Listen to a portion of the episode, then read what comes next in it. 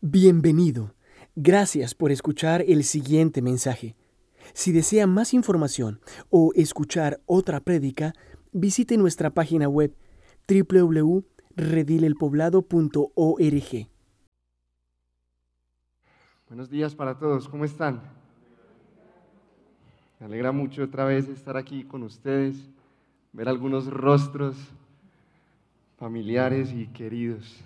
Y bienvenidos a todos los que nos visitan por primera vez en esta mañana.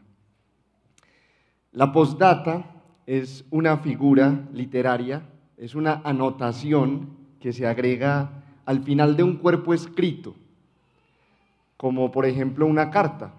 Cuando se quiere añadir algo, una información que no se conocía o que se había olvidado al momento de escribirlo.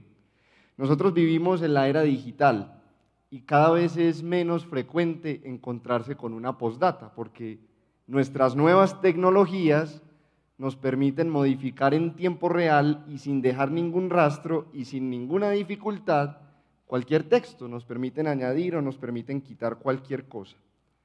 Pero hubo un tiempo, siglos y siglos, en que todas las piezas escritas de comunicación se tenían que completar a mano alzada papel y lápiz o pluma y tinta, para ser más exactos, incluyendo los libros. Piensen por un momento cuánto tiempo podía consumir escribir un libro entero a mano alzada. Si un autor recordaba algo importante o quería añadir información que no conocía, lo que hacía era escribir una postdata al final de su obra en lugar de alterar el texto original porque eso era muy difícil. Les cuento esto porque hoy vamos a leer una postdata.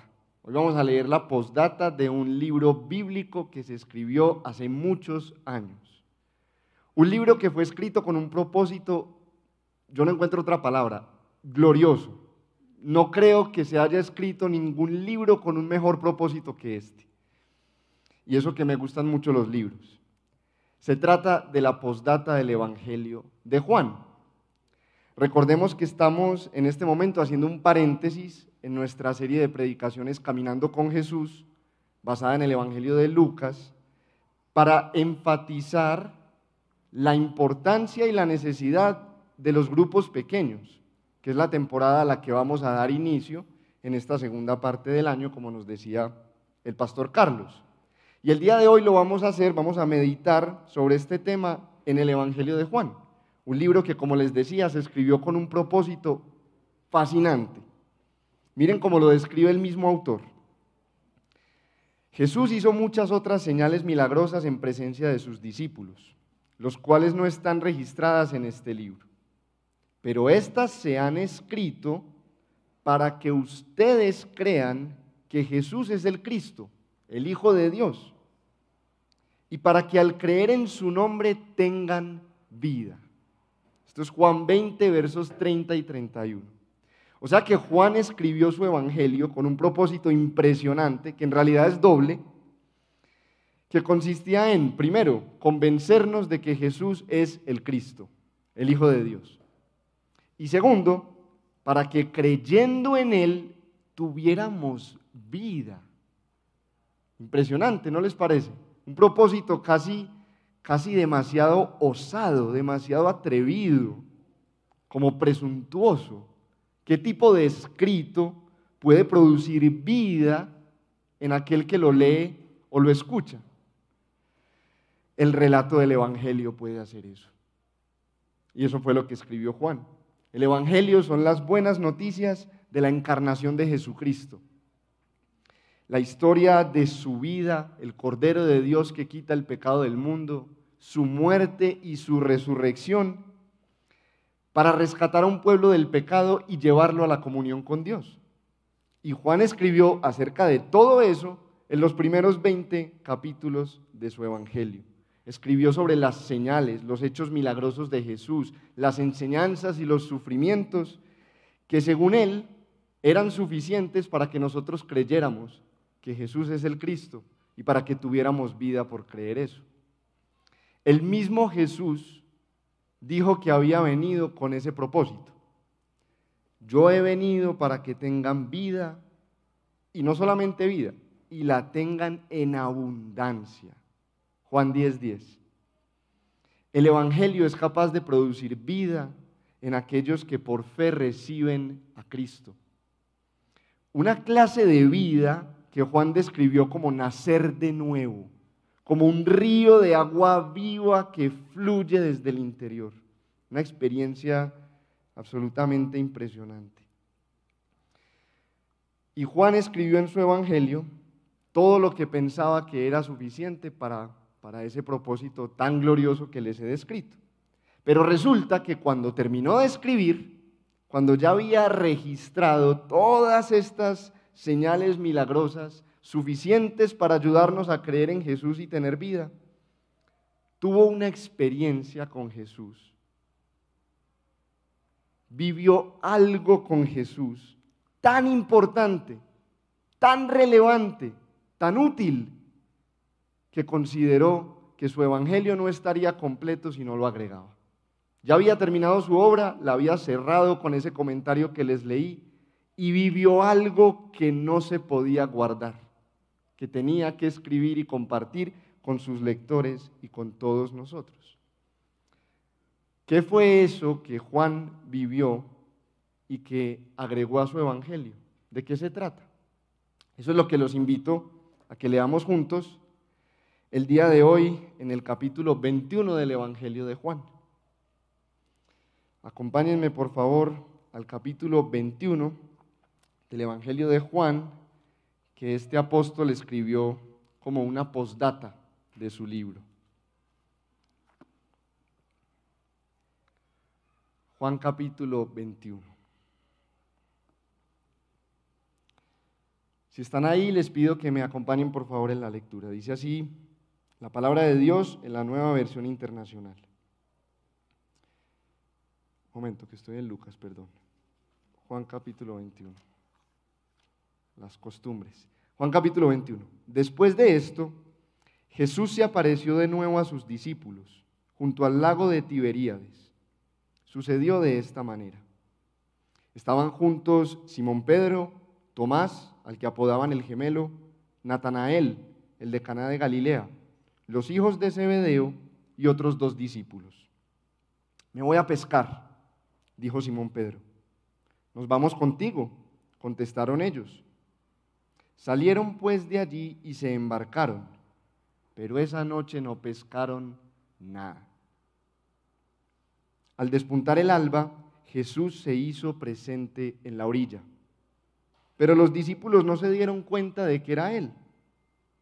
Muchachos, ¿no tienen algo de comer? les preguntó Jesús. No, respondieron ellos. Tiren la red a la derecha de la barca y pescarán algo. Así lo hicieron. Y era tal la cantidad de pescados que ya no podían sacar la red. Es el Señor, dijo a Pedro el discípulo a quien Jesús amaba. Tan pronto como Simón Pedro le oyó decir, es el Señor, se puso la ropa, pues estaba semidesnudo, y se tiró al agua. Los otros discípulos lo siguieron en la barca, arrastrando la red llena de pescados, pues estaban a escasos 100 metros de la orilla. Al desembarcar, vieron unas brasas con un pescado encima y un pan. Traigan algunos de los pescados que acaban de sacar, les dijo Jesús. Simón Pedro subió a bordo y arrastró hasta la orilla la red, la cual estaba llena de pescados de buen tamaño. Eran 153 pero a pesar de ser tantos, la red no se rompió. Vengan a desayunar, les dijo Jesús. Ninguno de los discípulos se atrevía a preguntarle, ¿quién eres tú? Porque sabían que era el Señor. Jesús se acercó, tomó el pan y se lo dio a ellos, e hizo lo mismo con el pescado. Esta fue la tercera vez que Jesús se apareció a sus discípulos después de haber resucitado. Cuando terminaron de desayunar, Jesús le preguntó a Simón Pedro, Simón, hijo de Juan, ¿me amas más que estos? Sí, Señor, tú sabes que te quiero, contestó Pedro. Apacienta mis corderos, le dijo Jesús. Y volvió a preguntarle, Simón, hijo de Juan, ¿me amas? Sí, Señor, tú sabes que te quiero. Cuida de mis ovejas. Por tercera vez Jesús le preguntó, Simón, hijo de Juan, ¿me quieres? A Pedro le dolió que por tercera vez Jesús le hubiera preguntado, ¿me quieres? Así que le dijo, Señor, tú lo sabes todo, tú sabes que te quiero. Apacienta mis ovejas, le dijo Jesús. De veras te aseguro que cuando eras más joven, te vestías tú mismo e ibas a donde querías. Pero cuando seas viejo, extenderás las manos y otro te vestirá y te llevará a donde no quieras ir. Esto dijo Jesús para dar a entender la clase de muerte con que Pedro glorificaría a Dios. Después de eso añadió, sígueme. Al volverse, Pedro vio que los seguía el discípulo a quien Jesús amaba el mismo que en la cena se había reclinado sobre Jesús y le había dicho, Señor, ¿quién es el que va a traicionarte? Al verlo, Pedro preguntó, Señor, ¿y este qué? Si quiero que Él permanezca vivo hasta que yo vuelva, ¿a ti qué? Tú sígueme nomás. Por este motivo corrió entre los hermanos el rumor de que aquel discípulo no moriría. Pero Jesús no dijo que no moriría sino solamente si quiero que Él permanezca vivo hasta que yo vuelva, ¿a ti qué? Este es el discípulo que da testimonio de estas cosas, Juan, y las escribió. Y estamos convencidos de que su testimonio es verídico. Jesús hizo también muchas otras cosas, tantas que si se escribiera cada una de ellas, pienso que los libros escritos no cabrían en el mundo entero. Y ahora sí cierra Juan su obra, después de haber agregado esta postdata. Acompáñenme a orar una vez más y nos metemos juntos a este texto. Señor, ayúdanos a entender la relevancia de este capítulo para que podamos responder a tu invitación. Te lo pedimos así reunidos en el nombre de tu Hijo Jesucristo. Amén. Entonces, ¿qué nos enseña la postdata del Evangelio de Juan? que el Evangelio produce una comunidad de discípulos de la cual Jesús es el centro y con la cual Jesús quiere tener comunión, relación. Dicho de otra manera, este texto nos enseña que podemos experimentar la vida abundante que Jesús vino a traer a través de la relación con Él en una comunidad centrada en Él. El punto más alto del Evangelio la mejor noticia de las buenas noticias es que podemos tener una relación con Dios en Jesucristo.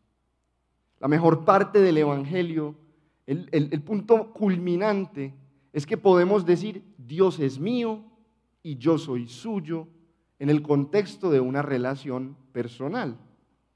Así se lo dijo el mismo Jesús a María Magdalena cuando estaba recién resucitado. Suéltame porque todavía no he vuelto al Padre. Ve más bien a mis hermanos, dice Jesús, y diles, vuelvo a mi Padre que es su Padre. Vuelvo a mi Dios que es su Dios. Juan 20, 17. Entonces veamos cuáles son los efectos, los resultados que produce esta centralidad de Jesús en la comunidad de los discípulos, la comunidad de los creyentes, la iglesia. ¿Cómo afecta a la iglesia el hecho de que Jesús sea el centro de su vida? Esa es la pregunta que vamos a responder. Y lo vamos a hacer presentando cinco efectos que vamos a ver rápidamente. El primero es que Jesús nos da un propósito cotidiano. El segundo es que Jesús nutre y mantiene nuestra fe. El tercero es que Jesús nos restaura. El cuarto es que Jesús nos prepara para el sufrimiento. Y el quinto y último es que Jesús armoniza nuestras diferencias. Vamos a ver cada uno de esos cinco puntos a partir de este momento. Entonces, primero, Jesús nos da un propósito cotidiano. Eso lo vemos en los primeros siete versículos. Después de que se acabó la Pascua, después de que Jesús había sido crucificado, después de que lo habían visto un par de veces resucitado, los discípulos dejaron Jerusalén y regresaron a su hogar en Galilea y se habían ocupado de lo que mejor sabían hacer, que era pescar. Ese mar de Tiberíades que se menciona ahí es el mismo mar de Galilea, donde los discípulos habían pescado un sinfín de veces. Y se nos dice que no estaban todos los discípulos, había solamente siete de ellos, ahí están sus nombres. Estaba Simón Pedro, estaba Tomás, estaba Natanael, los dos hijos de Zebedeo, Santiago o Jacobo el mayor y Juan y otros dos discípulos que no se nos nombran. Siete de sus discípulos estaban ahí. Puede ser que los discípulos, después de la muerte de Jesús, estuvieran desorientados, sin saber qué hacer, confundidos. Y también puede ser que tuvieran miedo de los judíos en Jerusalén y hubieran huido a Galilea. También puede ser que estuvieran esperando instrucciones del Señor. Y mientras tanto, pues se ocupaban de lo que sabían hacer. Lo que es claro es que Jesús se les aparece en su cotidianidad. Jesús se le apareció a sus discípulos en medio de su jornada laboral, en medio de un día cualquiera. Jesús no les reclamó que no estuvieran evangelizando. Al contrario, Jesús se unió a su pesca y les resolvió un problemita de un fracaso muy serio que habían tenido esa noche. Lo que Jesús hizo, en cambio, fue recordarles quién era Él, el Señor. Y la manera en que lo hizo fue repitiéndoles un milagro que ellos ya conocían. Ellos ya habían visto a Jesús una vez proveerles una cantidad milagrosa de peces. El día en que Jesús llamó por primera vez a Pedro y a otros de sus discípulos, ellos ya habían visto cómo dramáticamente Jesús les revelaba que era el Señor. A tal punto que Pedro ese día cayó de rodillas y le dijo, apártate de mí, Señor, que soy un hombre pecador. A lo que Jesús le respondió a Pedro y a otros, síganme y yo los haré pescadores de hombres. Esto resonó en sus mentes al ver prácticamente el mismo milagro ocurriendo. Y vemos que Jesús de esta manera nos está dando a sus discípulos un propósito cotidiano, es decir, un propósito regular, normal, diario. Cualquiera que sea nuestra pesca, entre comillas, nuestra ocupación, la vocación a la que nos dedicamos, los discípulos de Jesús somos llamados a ser pescadores de hombres. Él se encuentra con nosotros en la cotidianidad, en nuestra vida diaria, en nuestro trabajo, y nos recuerda nuestro propósito mayor, extender el Evangelio, expandir el reino de los cielos, así como Fede nos decía hace ocho días. El Señor nos recuerda, en medio de la vida diaria, que somos un pueblo con una misión. O sea que las distintas profesiones no son un obstáculo ni una interrupción en nuestra comunión con Dios o en nuestra relación con Él. Al contrario, para los discípulos de Jesús son oportunidades para tener comunión con Él y para llevar a otros a tener esa misma comunión. Entonces, preguntémonos, ¿cómo podemos tener comunión con Jesús y llevar a otros a esa misma comunión a través de nuestras ocupaciones diarias? Esa es una pregunta para todos nosotros, independientemente de lo que hagamos de lunes a sábado. Número dos, el segundo efecto de la centralidad de Jesús en la comunidad de discípulos es que Jesús nutre y mantiene nuestra fe. Eso lo vemos en los versículos 9 al 14. Yo quiero que ustedes usen su imaginación para producir esta escena en sus mentes. Un grupo de hombres mojados, desorientados, confundidos, cansados y frustrados por una noche de arduo trabajo sin ningún fruto. Probablemente también muy hambrientos, que recibe una invitación a desayunar. Un pancito caliente, un pescadito fresco, en medio del frío de la madrugada, alrededor de una mesa con el que es su Señor, su Maestro, su amigo, Jesús de Nazaret. Y aunque ellos no lo reconocieron, hasta el milagro de los peces, Jesús se refirió a ellos con mucha familiaridad, de una manera muy tierna En el versículo 5 leemos que les dijo muchachos, literalmente les dijo hijitos, una expresión muy cariñosa. Los trató como haría un padre con sus niños alrededor de la mesa, partiéndoles las porciones y sirviéndoles la comida y repartiéndole a cada uno lo que él mismo había preparado.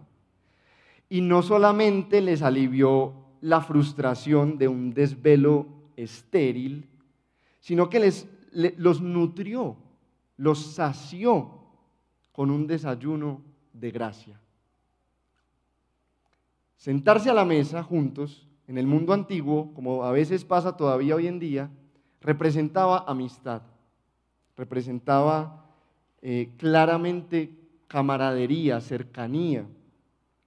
Jesús les estaba proveyendo a sus discípulos más que un desayuno, les estaba proveyendo un espacio de comunión, un momento de compañerismo, algo de satisfacción, de alegría,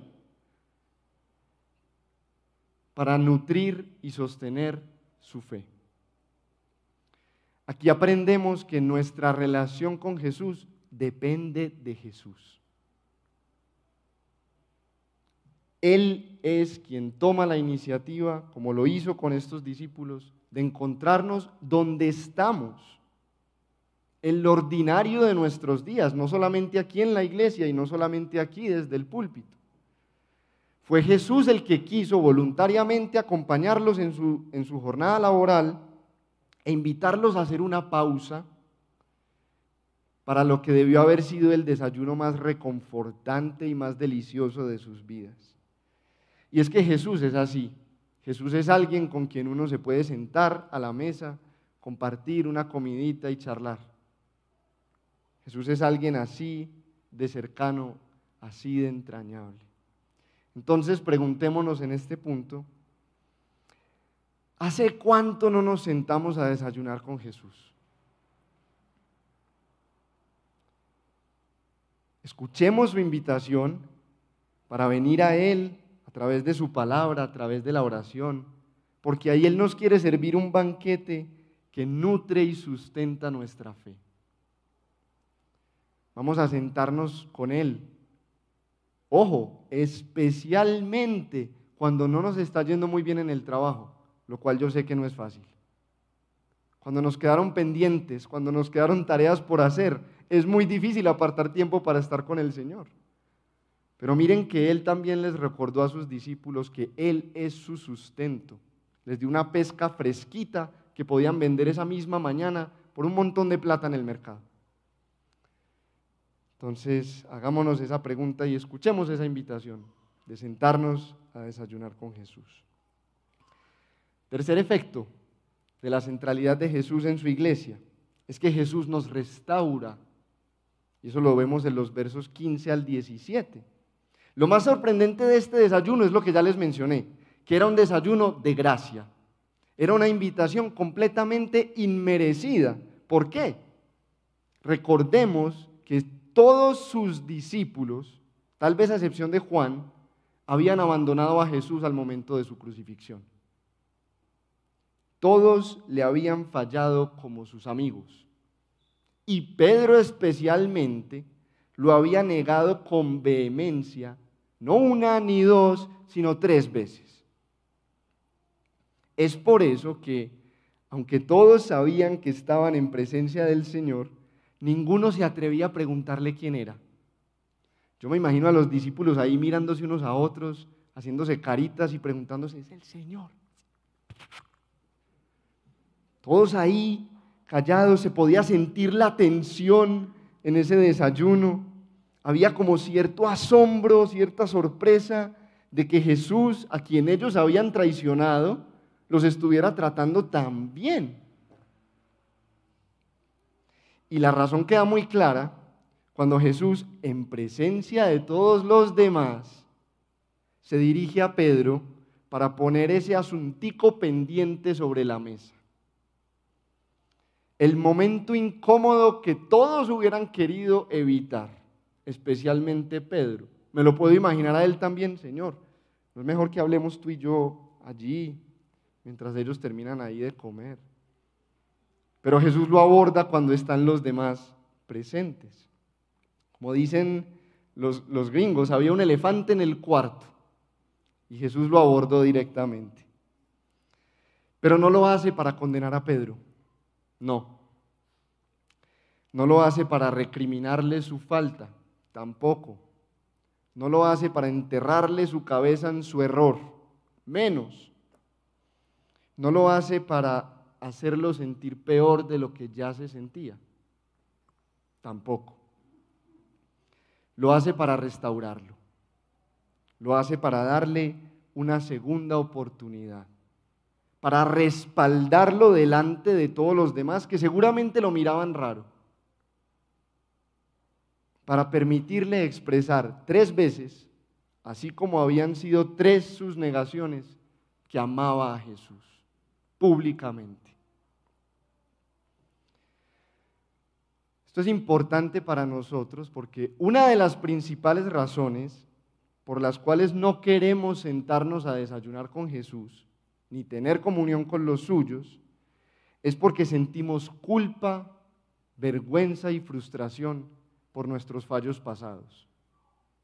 Nosotros cargamos el peso de haberle fallado a Jesús,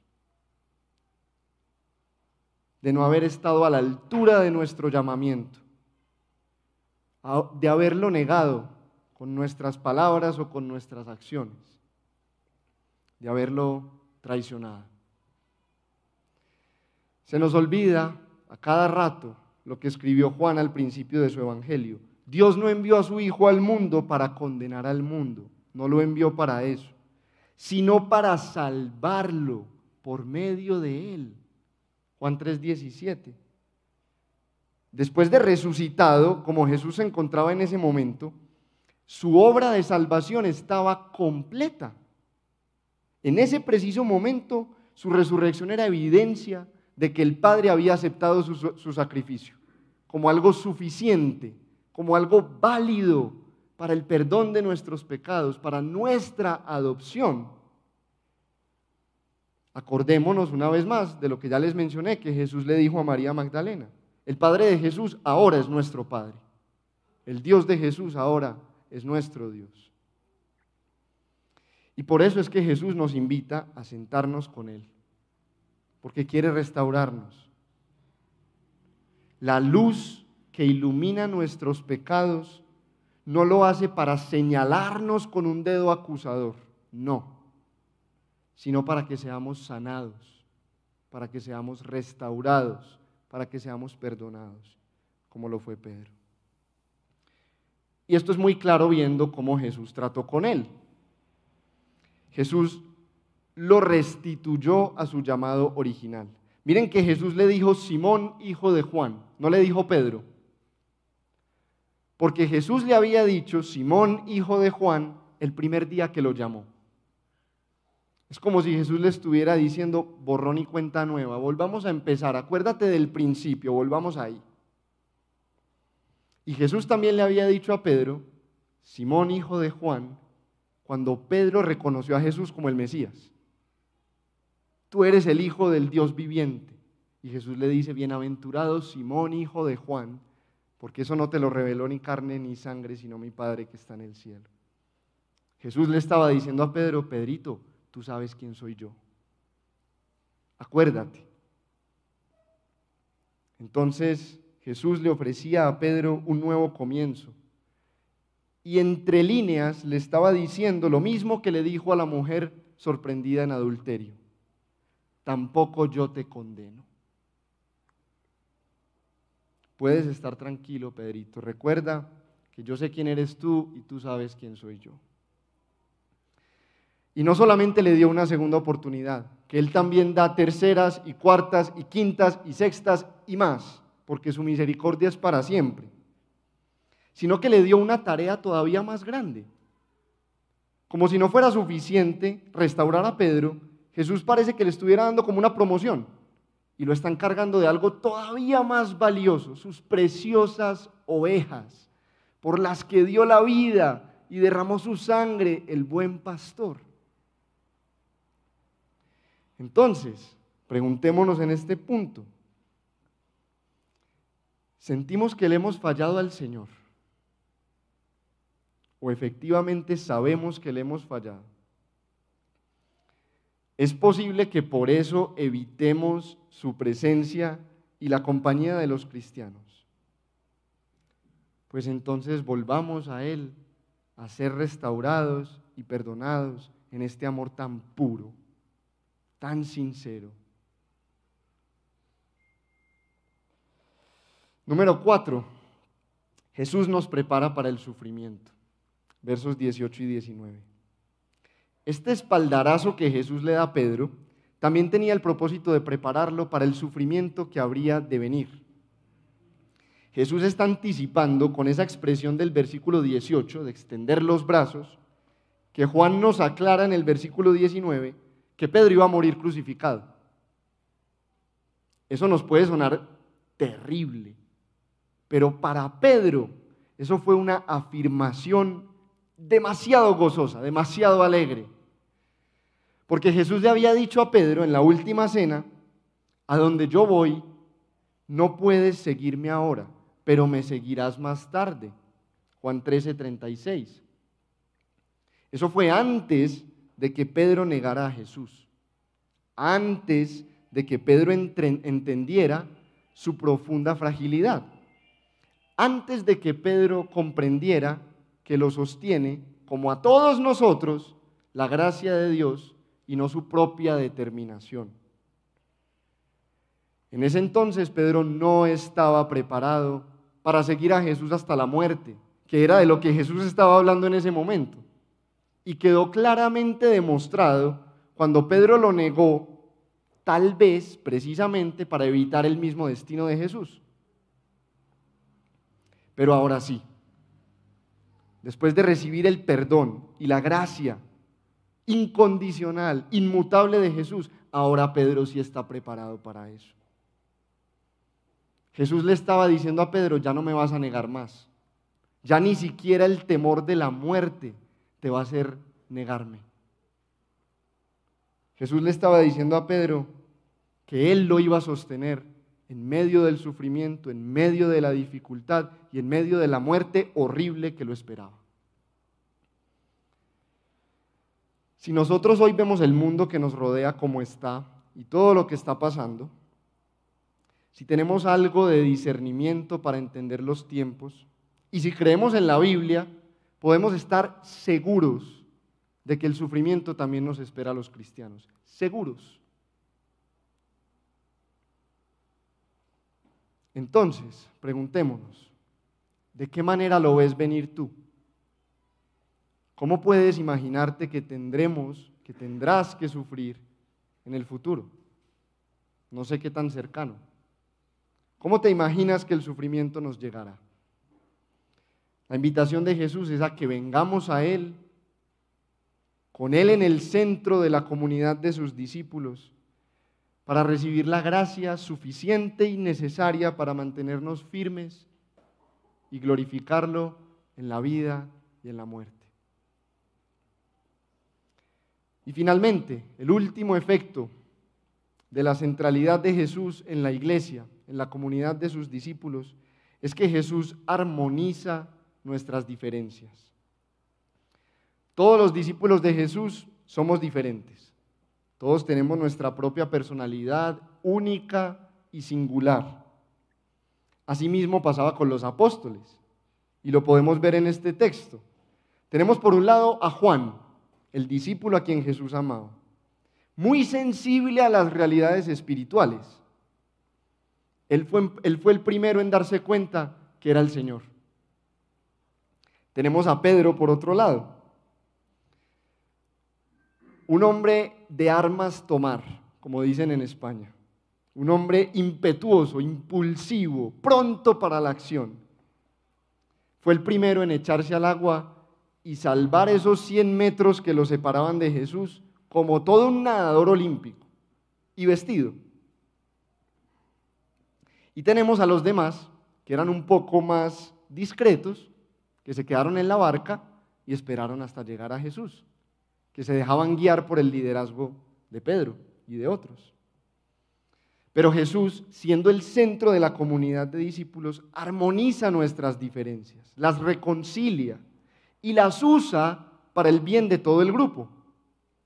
Él llamó a personas muy distintas, con diferentes historias, trasfondos, personalidades y talentos. Unos eran pescadores, otros eran recaudadores de impuestos. Unos somos médicos, otros ingenieros. Unos somos hombres, otros mujeres. Unos son ancianos, jóvenes y niños. Pero nos llamó a Él, a Jesús, y a conformar una comunidad tan diversa como nosotros mismos somos, pero que encuentra en Jesús su común denominador. Si no fuera por Jesús, la mayoría de los que estamos aquí ni siquiera nos conoceríamos, ni hablar de tener una relación. Tal vez no nos cruzaríamos nunca en la vida. La manera en que Jesús armoniza nuestras diferencias es poniéndonos a todos al mismo nivel, a ras. Jesús armoniza nuestras diferencias poniéndonos a todos en un terreno que es llano, plano, delante de la cruz, donde nadie está por encima de nadie. Todos igualmente necesitados y dependientes de la gracia de Dios. Y esto lo vemos en este texto de dos maneras. Primero, con la primera pregunta que Jesús le hace a Pedro, que si notaron es diferente a las otras dos. En la primera Jesús le dice, Simón hijo de Juan, ¿me amas más que estos? Aquí yo me imagino otra vez a los discípulos volteando a mirar a Pedro, pensando, a ver qué dice este conchudo. A ver si se atreve a decir que ama más a Jesús que nosotros. Pero Pedro no hizo eso, aunque no sé si tuvo ganas de hacerlo sino que se limitó a decir, sí Señor, tú sabes que te amo. Se limitó a expresarle a Jesús su amor por él. ¿Qué estaba haciendo Jesús? Con esta pregunta, Jesús invitó a Pedro a reflexionar en las que habían sido sus mismas palabras en el pasado. Porque Pedro había dicho, sacando pecho, aunque todos te abandonen, yo jamás lo haré. Mateo 26, 33 y después lo negó tres veces. Jesús le hizo entender a Pedro que él no era superior a los demás discípulos. Jesús le estaba enseñando que él también podía fallar como ellos, que de hecho lo hizo. Jesús le estaba enseñando a Pedro que no se trata de compararse con los otros discípulos, que no estamos compitiendo a ver quién lo ama mejor, que esto se trata de seguir a Jesús y amarlo personalmente. Y esto aplica también para nosotros, por supuesto. Y lo confirmamos en el texto con la segunda manera en que Jesús armoniza nuestras diferencias. ¿Cuál es esa segunda manera? Protegiéndolas.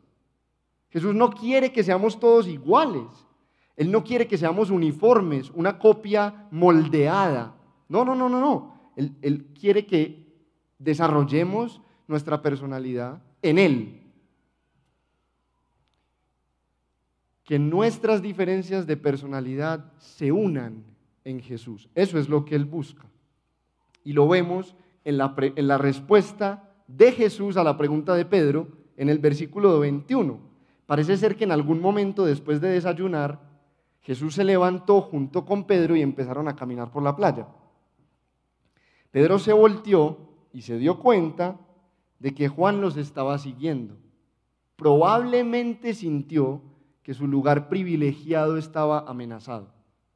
Y entonces le pregunta al Señor, Señor, ¿y este qué?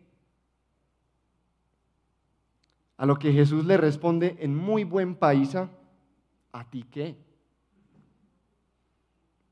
Eso no es, eso no es problema tuyo, eso es asunto mío, Pedro tú sígueme nomás.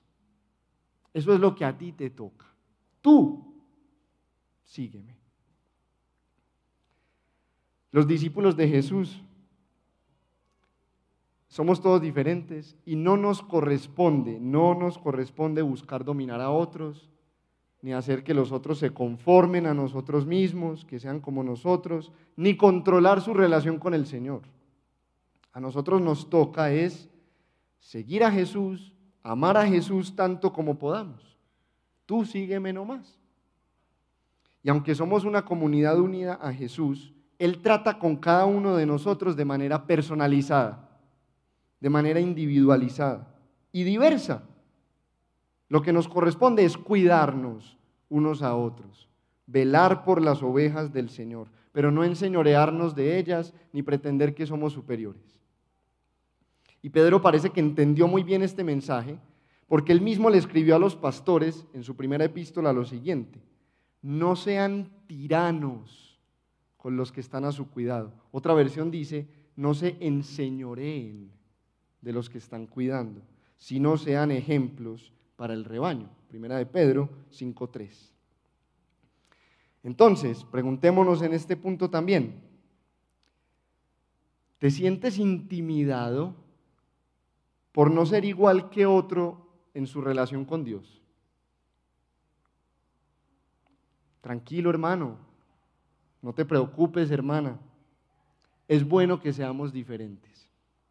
No tienes que compararte con nadie más. No tienes que ser como nadie más. Tú sigue a Jesús nada más. Él sabe cómo tratar contigo, particularmente contigo. Y Él se va a encargar de armonizar nuestras diferencias en torno a su persona, para el bien de todos nosotros.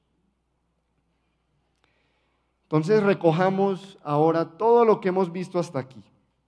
¿Qué efectos tiene el hecho de que Jesús sea el centro de la comunidad de discípulos que produce el Evangelio? Que nos da un propósito cotidiano para la vida diaria, que nutre y sustenta nuestra fe, que nos restaura, nos perdona, que nos prepara para el sufrimiento y que armoniza y utiliza nuestras diferencias. En conclusión, Jesús quiere tener comunión con nosotros, sus discípulos. En su corazón está el deseo de relacionarse con nosotros. El maestro siempre es relacional hacia sus discípulos. Es difícil encontrar en cualquier otro lugar de los evangelios una imagen más entrañable de la relación cercana, amigable, estrecha, íntima, cálida, cómoda, satisfactoria que Jesús quiere tener con los suyos. Es muy difícil encontrar una mejor imagen del corazón relacional de Jesús que esta que nos presenta este texto. Como resultado del Evangelio, somos una comunidad centrada en Jesús precisamente para poder estar con Él. Y todo lo que hacemos tiene ese fin. A través de la comunidad de discípulos, centrada en Jesús, no tenemos que esperar hasta llegar al cielo para poder estar con Él. Eso es lo que nos enseña este capítulo. Jesús ya estaba resucitado, como nos pasa a nosotros hoy en día. No tenemos que esperar hasta la última y gozosa reunión para disfrutar de su presencia, porque Él quiere estar con nosotros hoy. Entonces, antes de que podamos ver a la cara al que nos amó y por su sangre nos ha librado de nuestros pecados, antes de que podamos ver las heridas que pagaron nuestros, nuestras faltas, antes de que podamos abrazar a nuestro Salvador. Jesús nos invita a sentarnos y desayunar con Él y pasar tiempo con Él y con los suyos. Esta es la realidad tan importante, tan relevante tan práctica que Juan no podía dejar fuera de su evangelio y que el Señor nos quiere recordar hoy a todos los que tengamos oídos para escuchar. Para terminar, quiero simplemente llamarle su atención una vez más a un detalle del texto para quedarnos con una aplicación. En el versículo 2 vemos que todo esto ocurrió en presencia de un grupo pequeño, siete personas, ni siquiera estaban los doce. Y yo no creo que sea una simple casualidad. Aunque todo lo que les voy a decir podría aplicarse en un sentido general a esta congregación, tiene una referencia especial para los grupos pequeños. Los grupos pequeños nos ofrecen una oportunidad para tener comunión con Jesús y sus discípulos en medio de la cotidianidad de nuestra semana, lunes, martes, miércoles, jueves, qué sé yo. Los grupos pequeños son una oportunidad para disfrutar la hospitalidad propia de Jesús, lo cual trae alegría al corazón alrededor de una mesa, lo cual nutre y sustenta no solo el cuerpo, sino el alma, la fe. Los grupos pequeños proveen un espacio para el mutuo pastoreo, es decir, para cuidarnos unos a otros como ovejas del Señor. Nos proveen un lugar donde podemos ser restaurados, donde podemos ser perdonados. Los grupos pequeños nos recuerdan además que no somos los mejores, ni los primeros, ni los únicos discípulos de Jesús. Pero también nos recuerdan y nos ayudan a crecer en nuestro amor y servicio hacia Él, sobre todo en medio del sufrimiento o preparándonos para el sufrimiento. Y los grupos pequeños reúnen personalidades distintas, como las de todos nosotros, como la de Juan y como la de Pedro y como la de los demás. Personalidades diferentes que se enriquecen mutuamente y que permiten aportar, nos permiten aportar desde nuestra singularidad. Entonces, si alguno de los que está escuchando no pertenece a una comunidad de discípulos centrada en Jesús, la invitación es a que la busque la invitación es a que reciba por la fe al Hijo de Dios y sea incrustado en una de ellas. Pero mi invitación para ustedes, para nosotros, redil del poblado, ovejas de este rebaño, es a que hagamos algo radical como respuesta a este mensaje. Unámonos a un grupito pequeño. Radical. Ahí vamos a poder experimentar, aunque sea un poquito más, la vida abundante que Jesús vino a traernos. En comunión con Él y en comunión con los suyos. Quiero dejarlos con una inspiración. Es la oración de Jesús en Juan 17, uno de los apartes de esta oración y una de sus declaraciones en Mateo 18.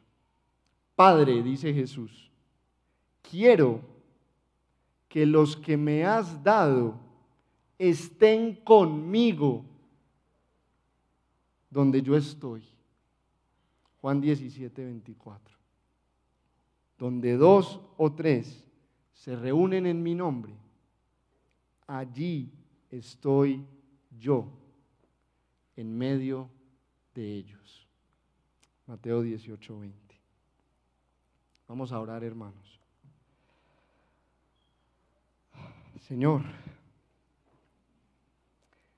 que la invitación que nos haces a sentarnos y desayunar y estar contigo sea irresistible para todos los que la estamos escuchando y que podamos probar aunque sea un poquito más. Esta vida abundante que tanto deseamos, que tanto nos falta, pero que tú viniste a traernos. En el nombre de Cristo Jesús, el que hace todo esto posible, el centro de nuestra vida, de nuestra fe, de nuestra adoración y de nuestra comunidad. Amén y amén. Esperamos que este mensaje haya sido de edificación para su vida. Si desea más información sobre nuestra comunidad, visítenos en nuestra página web www.redilelpoblado.org.